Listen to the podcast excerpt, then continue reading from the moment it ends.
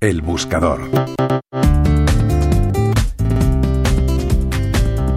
El presidente de Estados Unidos, Donald Trump, utiliza habitualmente una cuenta de la red social Twitter, la cual no es la cuenta oficial de la Casa Blanca.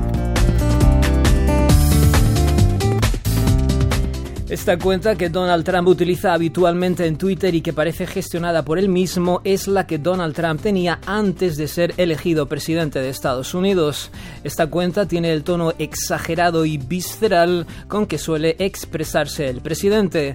No es raro que retuitee a gente con la que está de acuerdo, que conteste a quien le replica y lo más importante, que silencie o bloquee a otras cuentas de la misma red social.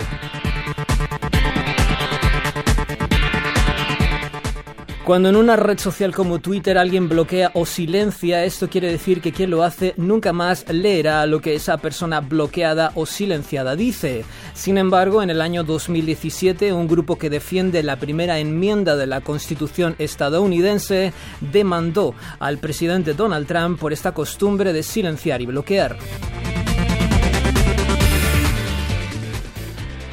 Un juzgado estadounidense ya había dictaminado que Donald Trump no podía silenciar y bloquear y otro juez federal ha vuelto a ratificar esta sentencia.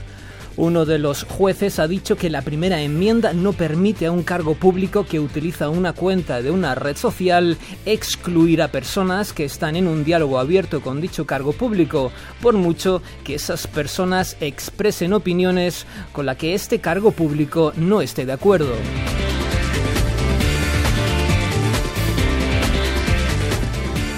El meollo de la sentencia gira en torno a si esta cuenta que utiliza Donald Trump es oficial o no. En principio no es la oficial de la Casa Blanca porque ya les contábamos antes que el actual presidente la tenía desde antes y ha preferido seguir utilizándola. No obstante, los jueces estadounidenses han dicho que a pesar de que teóricamente esa cuenta no es la oficial, en la realidad lo es. Así que como tal debe ser valorada. El presidente Donald Trump ya fue obligado en su momento a desbloquear a varios usuarios de Twitter. La primera enmienda de la Constitución de los Estados Unidos fue introducida en el año 1791, tres años después de que el texto original hubiese sido ratificado en el año 1788.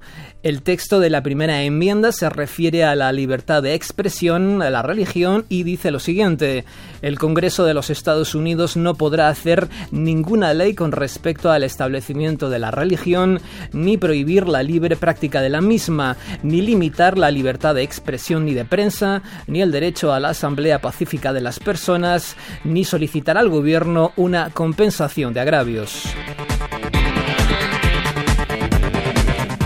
Juan Pablo Arenas, Radio 5 Todo Noticias.